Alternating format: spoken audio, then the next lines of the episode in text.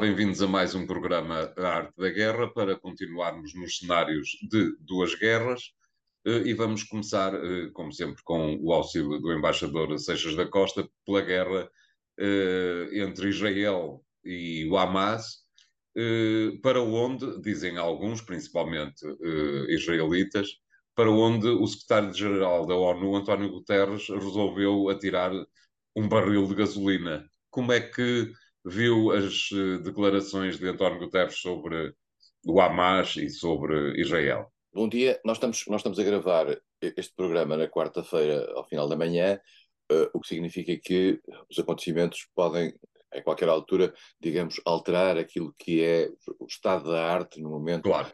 Estamos a observar os acontecimentos. Eu acho que é importante para quem nos está a ouvir isto. O, o secretário-geral da ONU ontem uh, fez uma declaração que, a meu ver, representa pela primeira vez desde há muito tempo a coragem da Organização das Nações Unidas relativamente a um conflito face ao qual a comunidade internacional tem mantido uh, alguma longa uh, e penosa ambiguidade. O secretário-geral uh, deixou claro, e esse é o primeiro aspecto que é importante, e não necessariamente o segundo, contrariamente àquilo que, que aparece em alguma comunicação social, deixou, em, primeiro lugar, eh, claro que é absolutamente inaceitável o ataque eh, feito pelo Hamas a Israel, eh, o ataque terrorista feito pelo Hamas a Israel, a morte, eh, o rapto eh, e a violência sobre civis e a utilização desses mesmos civis como reféns.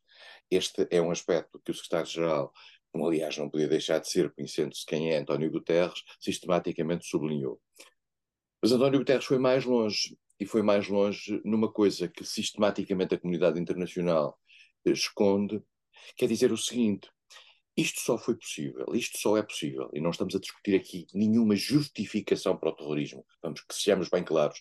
Quando se fala em root causes, que é uma expressão antiga, quando se fala nas, nas, nas causas uh, que estão em, uh, ancoradas, secretário-geral disse o seguinte: isto é o caldo de cultura criado ao longo de 56 anos de ocupação, de humilhação dos palestinos e da radicalização de um determinado setor dos palestinos, que leva a estes exageros e estas atitudes inaceitáveis. Uma coisa é nós condenarmos as atitudes inaceitáveis que são as ações de natureza terrorista. Outra coisa são, é nós olharmos com serenidade possível para o passado e para um passado em que os, em que os palestinos têm sido vítimas ao longo de, de décadas, e Guterres falou em 56 anos, de ações atribiliárias. Desde a Guerra de 67. Desde a Guerra de 67, e, e, e portanto, em particular, há uma coisa que para mim é importante. Israel, ao reagir contra as palavras do secretário-geral da ONU, está talvez a esquecer-se, deliberadamente, de que, de que, a ONU é produtora de várias decisões sobre Israel e sobre a zona, e com a autoridade que tem o Conselho de Segurança, o Conselho de Segurança é esse com os Estados Unidos lá dentro, que Israel nunca cumpriu e não cumpre. E, portanto, Israel não se está a dar nenhuma justificação para o terrorismo, está-se a explicar que as condições na qual prospera o terrorismo são as condições criadas por, por, uma grande injustiça que se está a viver naquela zona há muitos anos. Isto é uma evidência. Nem sempre os secretários-gerais secretários da ONU têm esta coragem de dizer isto, porque pressentem que há uma espécie de um politicamente correto que é sempre difícil de, de, de, de utilizar eh, e de observar eh, quando eh, estamos aqui numa num, momento, num momento de tensão provocado por uma ação terrorista absolutamente inaceitável. E o que António Guterres disse além disso, como tem dito, aliás, e disse ah, na, na, na, fronteira de Rafah no outro dia, é que uma coisa é o terrorismo, outra coisa é a situação dramática que parece produto de uma espécie de, de punição coletiva, sobre que estão hoje em dia eh, duas entidades palestinas, as, as, pessoas que vivem em Gaza e que estão hoje foram forçadas a sair do norte de Gaza para o sul, numa ação decidida por Israel, determinada por Israel, que é contra a lei internacional. Vale a pena dizê-lo alto e bom som. Aquilo que Israel disse no sentido de obrigar as pessoas civis a saírem daquela área é contra a lei internacional. Depois, estamos a criar uma situação humanitária que foi agravada pela circunstância de não terem deixado entrar eh, comboios humanitários a tempo necessário. Além dos bombardeamentos que Israel está a fazer na, na zona norte e que estão a provocar em cada noite umas dezenas largas de pessoas mortas. Mas Israel, que tem o direito à autodefesa, não tem o direito à vingança. Não tem o direito à vingança. A vingança não existe no direito internacional. E a vingança coletiva sobre um povo não existe no direito internacional. A maioria dos palestinos não tem culpa das ações do Hamas. Dir-se-á, mas não se revoltaram contra o Hamas. A, a, maioria das pessoas vive naquelas zonas, hoje, sobre, também sobre o terror do Hamas. E nós temos que perceber que aquela gente toda que ali vive tem direito à vida e tem direito a uma, a uma a sua segurança. E a única entidade internacional que pode assegurar a sua segurança são, são, é a comunidade internacional através das Nações Unidas. E por isso a palavra do secretário-geral é uma palavra de bom senso. Eu sei que é difícil para os israelitas, que estão habituados a incumprir sistematicamente, eu digo isto, obviamente, eh, abertamente, como, como diplomata português que acompanha o processo diplomático em Israel há muitos anos. Os, os, os, os israelitas estão habituados naquilo que consideram o seu direito de autodefesa, naquilo que consideram a sua leitura da situação na região, consideram que têm todos os direitos que considerarem necessários para se defender, independentemente desses direitos poderem ofender o direito internacional. Isso é muito claro há muito tempo. E como tem uma grande proteção e uma grande complacência por parte do mundo ocidental, nomeadamente por parte dos Estados Unidos, mas também por parte dos países europeus, que se sentem divididos nesta matéria e que ainda pagam, digamos, as memórias do, do Holocausto, Israel está um pouco nas tintas, costumo dizer eu, para a situação internacional e, e, portanto, isso esteve sempre nas tintas para as Nações Unidas. Mas eu acho que as Nações Unidas não se podem estar nas tintas para a situação dos palestinos. Há uma pergunta que uh, não é costume ser feita, mas uh, eu vou cometer a imprudência, talvez, uh, de lhe fazer, embaixador. os 57 anos de que António Guterres fala, obviamente, não explicam nem respaldam o terrorismo, mas explicam e respaldam a violência armada, isto é, eh, não a violência armada do terrorismo, mas uma resposta armada da Palestina, do Hamas, nomeadamente, e da Jihad Islâmica, relativamente às ações de Israel? Eu não acho que nada justifique o terrorismo. E, em particular, há uma coisa que, há uma coisa que, que é fundamental nesta espécie ter muito bem claro tudo aquilo que funcione como ações terroristas em relação a populações civis. Porque uma coisa é você fazer um ataque a um, a um quartel israelita, fazer uh, até, até raptar soldados durante nesta, nesta tensão entre uma instituição, uma, um ator não estatal como é o Hamas e o exército israelita que representa um Estado. Outra coisa é raptar civis. Eu certo, acho... Mas a pergunta é, portanto, é razoável a resposta armada? É, é, essa questão é interessante. A resposta armada, perante, perante aquilo que é a ocupação de Israel, uma resistência armada a Israel, uh, à lei israelita, que por vezes vai para além daquilo que é a lei internacional, eu digo que pode ser compreensível. O que não é compreensível é a maneira como ela se faz e a maneira como ela tem feito. Quer dizer, aqueles envios de rockets sobre Israel, sobre as localidades israelitas, ferindo civis, etc. Estamos a falar de atitudes que são, que configuram digamos, o tradicional de uma resistência armada da população civil que se sente ameaçada. Mas, naturalmente, quando afetam populações civis, quando isso também afeta populações civis, eh, nós estamos no, na, numa margem de ilegitimidade. O Hamas é uma organização que, além do mais, e, volta a pena, e vale a pena dizê-lo, não reconhece a existência do Estado de Israel. Considera que não deve existir o Estado de Israel. Considera que, uh, uh, que, que o que é preciso é criar na Palestina uma, um Estado Islâmico. Mas nós temos outra Palestina. Nós temos a Palestina de, da autoridade palestiniana. E essa, e essa autoridade defende a existência de dois Estados, defende uma democracia na, na área, defende um conjunto de relações com Israel e o respeito pelas fronteiras dos dois lados. Mas, António, vale a pena dizer, eu vou aqui dizer uma coisa que, que as pessoas não dizem normalmente, que é o seguinte: se eu disser alto e bom som, eu sou a favor da existência do Estado de Israel com fronteiras definidas respeitadas e definidas internacionalmente, eu sou considerado um inimigo de Israel.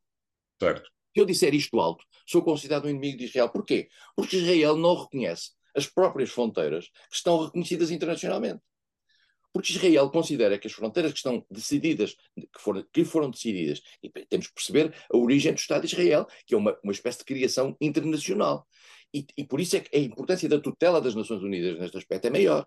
Israel não considera que, não estão, que, que, que as suas fronteiras não estão sujeitas são, são lidas à luz dos seus interesses de segurança e não estão sujeitas a uma determinação internacional. Estão. A sociedade internacional eh, por muito que não se goste das Nações Unidas, a sociedade internacional tem um órgão para a paz e segurança, chamado Conselho de Segurança, e às vezes não funciona, como está a acontecer agora no caso da Ucrânia, mas tem funcionado no passado. E no passado definiu várias resoluções relativamente ao processo uh, uh, israelo-palestino, que Israel não cumpriu. Vamos ser claros, que Israel não cumpriu. E, portanto, uh, neste momento, Israel vive, digamos, eu diria como que é o, o, o transbordar do copo uh, daquilo que foi também, de certa maneira, alguma ação tática que fez na questão Hamas-Fatah. Exatamente. Israel, durante muito tempo, durante os últimos anos, tem vindo a diluir a capacidade de atuação da, da, da autoridade palestina. Porquê? Porque a autoridade palestina é a que defende os dois Estados. Israel não quer os dois Estados, ponto. A comunidade internacional continua com a conversa dos dois Estados, nós já aqui falámos disso aqui há, há meses, continua com a conversa dos dois Estados como que a encher a boca, mas Israel não quer os dois Estados. E, portanto, preferiu correr o risco, de certa altura, até dar algum incentivo à criação do Hamas. Não é que Israel esteja por trás destes ataques terroristas, não.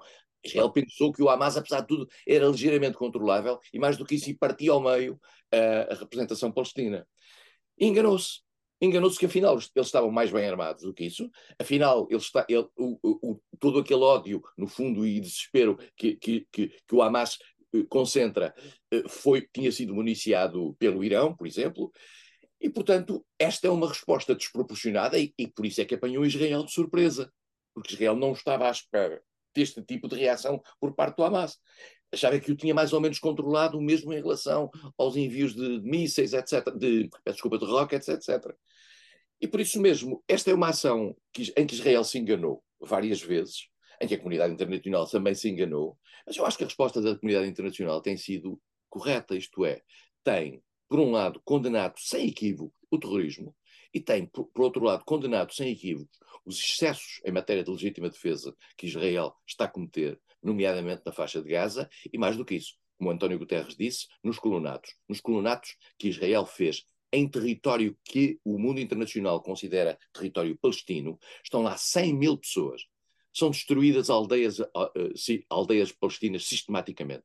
E das duas, uma. Ou o mundo considera e tem um ato de hipocrisia e diz então os palestinos têm que viver fora da Palestina já vivem 2 milhões e meio na, na, na, na, Jordânia, já vivem 400 mil no Líbano, já vivem 500 mil na Síria, e agora era preciso tirar estes 2 milhões e 300 mil que estão em Gaza. Mas então os palestinos não têm direito de viver na sua própria pátria. Sabe? Portanto, aquilo que se espera da comunidade internacional, embaixador. Espero é nada, que... Eu não espero nada. Eu não, não espero nada, nada. comunidade internacional. Eu só espero é da indignação internacional relativamente aos dois lados. Ao terrorismo e às, às, às ações atribiliárias feitas à luz de uma resposta desproporcionada à ação desse mesmo terrorismo. De qualquer maneira, aquilo que seria de esperar, e como dirá, como diz o embaixador, provavelmente não vale a pena esperar nada, mas o que seria de esperar então seria que a ONU, por exemplo, eh, decidisse chamar as duas partes para a mesa, explicando que a base é a base do direito internacional, isto é, vamos sentar os dois lados a discutirem a paz, sendo que a base é a criação de dois Estados naquela região. Era isso que devia ser feito. Outório, é isso que António Guterres deve é... fazer amanhã. Mas eu não sei se há duas partes. É que eu não sei se há Todas duas partes. as que forem. Não, não, é que a questão é o seguinte: é que neste momento nós sabemos que a autoridade palestina foi diminuída na sua capacidade de intervenção de natureza política de uma forma que a torna quase irrelevante no quadro palestino. Portanto, uhum. nós a autoridade palestina para a mesa, como tem sido feito, aliás, nestas várias reuniões, o Mohamed Abbas, etc. É uma entidade que, em primeiro lugar, sabe que na, no quadro da população palestina, hoje a simpatia pelo Hamas é muito maior do que aquela que existia no passado. Exatamente. Sabe, e por isso é que o António tem sistematicamente focado aqui em vários nestas nossas conversas a questão das não eleições. Eles não fazem eleições desde 2008. Porque a autoridade palestina sabe que se fizer eleições desde 2008, e tendo em conta o tipo de população que hoje existe em Israel, a juventude dessa população, o desespero dessa população, ela, o voto dessa gente vai acabar por cair no Hamas. Claro, e a Fatah perderá irremediavelmente qualquer eleição. E perde, e perde a legitimidade para estar a falar em nome, de, em nome dos palestinos. Portanto, quando o, o António fala, uh, mas uh, quem é que. Sentam-se à mesa, mas sentam-se à mesa quem? O Hamas ou a, ou a autoridade palestina? Mas o Hamas, toda a gente diz não pode sentar-se à mesa porque é um terrorista. A, questão do terrorismo é assim, no plano político nós temos que ser realistas. Uh, no passado, Menahem Begin, uh, que era líder do Irgun, que era uma estrutura clandestina israelita nos anos 50, pôs uma bomba no hotel King David e matou cento e tal pessoas. Menahem Begin foi mais tarde ministro primeiro-ministro de Israel. Menahem Begin foi o homem que, com o apoio dos Estados Unidos e de uma administração republicana nos Estados Unidos, conseguiu fazer o acordo de paz com, com, a, com o Egito, que até hoje existe. Terroristas eram os líderes e os militantes dos movimentos de libertação das colónias portuguesas. Esse por acaso foram uh, recebidas no Vaticano por uh, Paulo VI. Foram, e foram recebidos em Lisboa, quase todos eles. Exatamente. Portanto, eh, o conceito de terroristas é uma realidade objetiva. Eles foram terroristas, fizeram ações terroristas, ações para aterrorizar as pessoas, ações violentíssimas, eh, fora de qualquer quadro eh, legal e, e ético mínimo. Mas o realismo, por vezes, implica que se tem que falar com eles. Eu julgo que, aliás, é o que está a acontecer neste momento entre o Hamas por exemplo, para a questão dos reféns, e os Estados Unidos, de uma certa maneira, através do Qatar, o que já permitiu a libertação de alguns reféns. Eu, eu devo dizer, António, com toda e total franqueza, que acho obscena esta cena dos reféns. Obscena porque estar com o Hamas, que neste momento tem reféns que são, que são civis raptados de Israel, como moeda de troca, é uma coisa absolutamente obscena. E eu não naturalizo isto. Eu tenho uma, uma, uma, uma rejeição profunda a esta questão de, dos reféns e da maneira como, como, o mundo internacional trata dos reféns, como se fosse agora uma moeda de troca normal. Não é. Isto é, qualifica, qualifica o que é o Hamas. Qualifica a qualidade do Hamas. Vai buscar agora civis, mulheres e crianças e agora trocas. E agora decai, para aí a guerra. Isto é uma coisa uh, miserável. Mas é a realidade. E é com a realidade que nós temos que definir. E não é dando aos outros a possibilidade de atuarem completamente de mãos livres e sem qualquer limitação no, no, no, no território, ultrapassando todas as leis do direito humanitário internacional, que se cria um mínimo de, de solução para o futuro. Não é assim. E também, eh, às tantas, vale a pena recordar que, se não estou em erro, terá sido em março deste ano que o número de palestinianos mortos por Israel uh, atingiu o número do ano de 2022 inteiro. António, a questão, a questão dos, dos mortos, nós não, é, é, difícil fazer uma, uma espécie de uma, uma contabilização eh, de uma contabilização das, da, da, situação internacional à luz, eh, à luz dos mortos, quer dizer, e é, e é, e é pouco, e é em particular eh, numa guerra há um desequilíbrio profundo e uma, e uma disparidade profunda entre aquilo que são os mortos palestinos ao longo de todos estes anos e, em particular, ao longo destes conflitos que têm, uh, uh, que têm já décadas e, uh, e a situação. Eu, eu queria ver se. Eu tinha aqui uma, tinha aqui uma, uma, uma coisa, mas já não consigo. E uh, que era o número dos palestinos que, que, entretanto, morreram e os israelitas que, entretanto, morreram. É uma disparidade absolutamente imensa. imensa. Mas digamos, é difícil, por um lado está um exército, por outro lado está uma população civil, e em particular o Hamas movimenta-se no seio da população civil, e a probabilidade de collateral casualties, de, de, de, de, de haver, de haver, de haver colaterais, colaterais eh, que morrem é muito elevada. Quer dizer, dito isto, eh, é, naturalmente, é naturalmente potenciada quando há eh, bombardeamentos alargados a zonas civis, etc. Portanto, claro. eu, acho que, eu acho que esta situação tem que ser vista com calma e, voltando ao princípio, eu acho que António Guterres teve toda a razão e tem todo, tem todo o meu apoio para dizer o que disse, que é puramente uma verdade, por muito dura que ela seja para Israel. Eh, obrigado, embaixador. Vamos fazer aqui um intervalo. Voltamos já de seguida com o segundo tema. Até lá.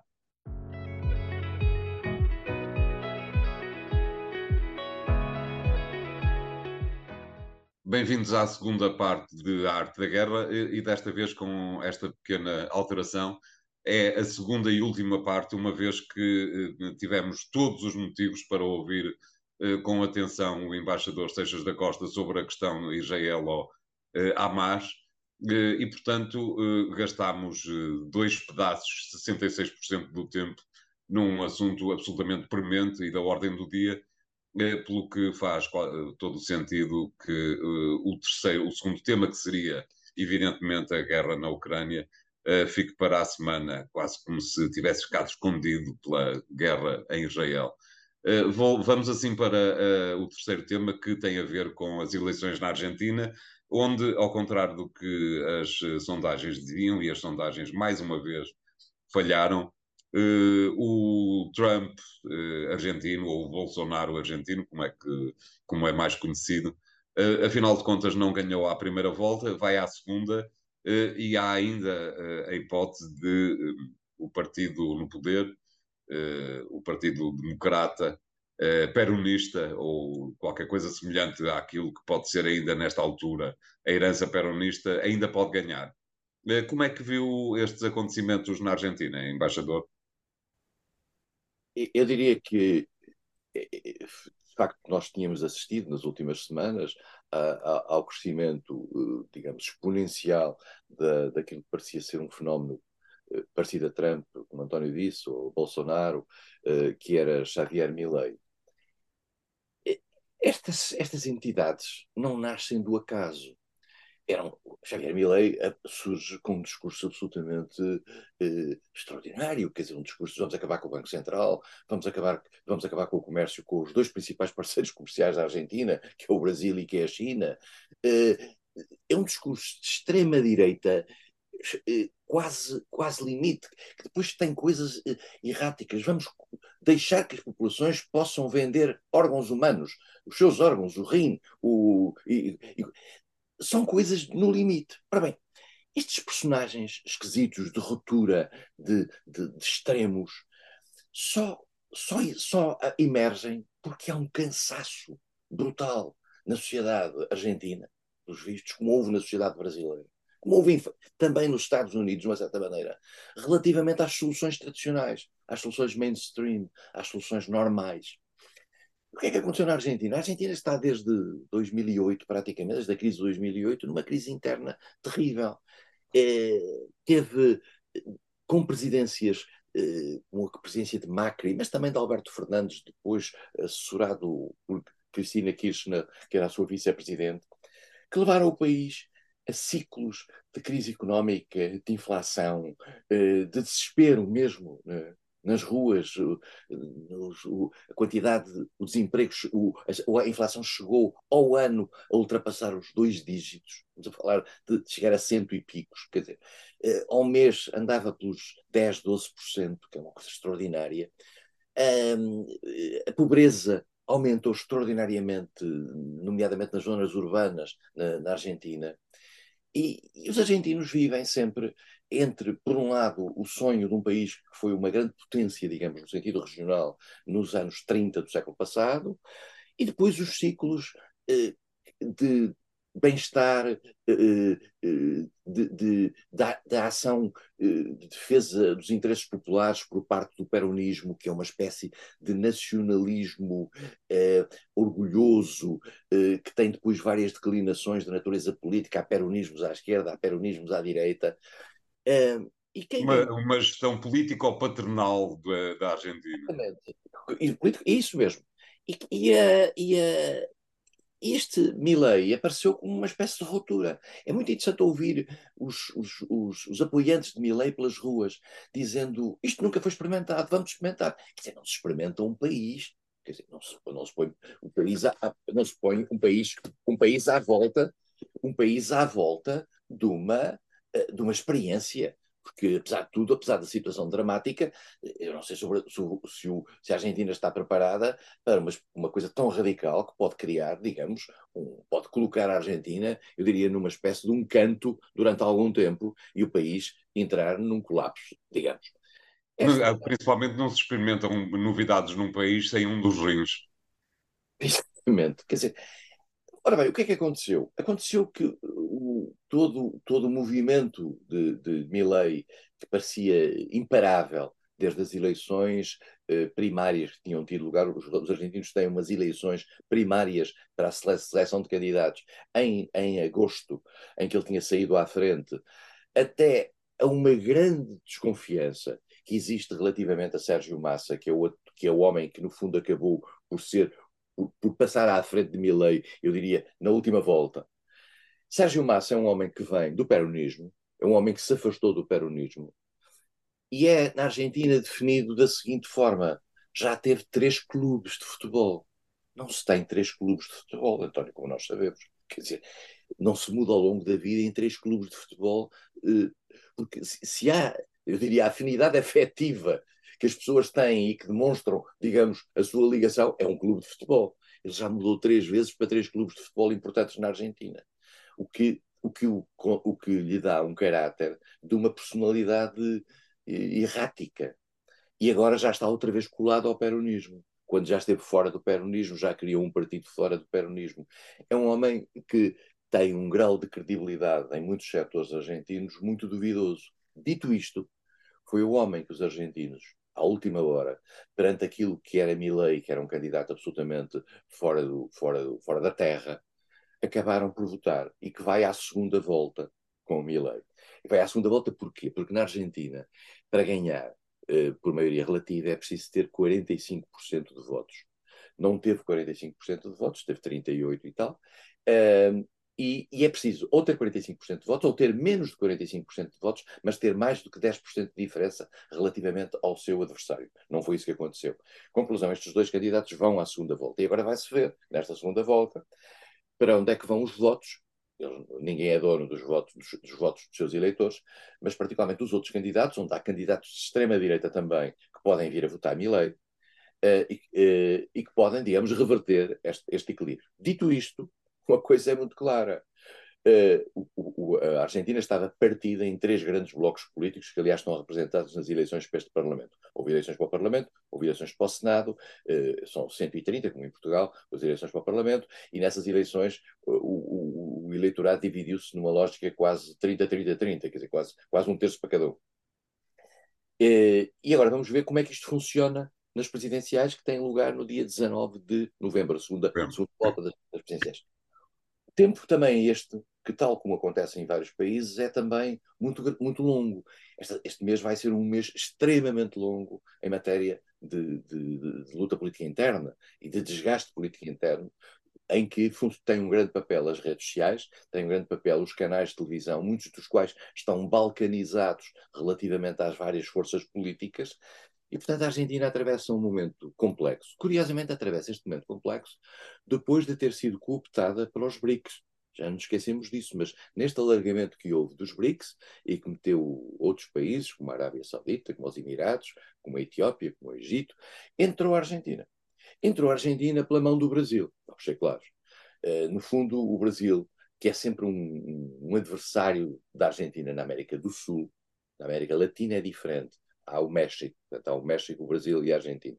Mas o Brasil, sendo embora o país mais importante da, da região, eh, claramente é o país eh, que tem esta conflitualidade e tensão com estes dois rivais.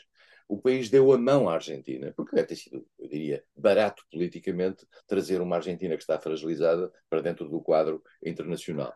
E para a Argentina isso enfim, representou, de certa maneira, uma resposta ao seu orgulho, e nós sabemos que o orgulho argentino é uma das, uma de, um dos seus, faz parte do seu PIB. Uh, e, e, portanto, Vamos ver em que é que isto dá e, em particular, vamos ver em que é que a tragédia da economia argentina no plano mundial eh, vai avante ou não, porque a Argentina é um, é um país interessante e importante no quadro do Mercosul.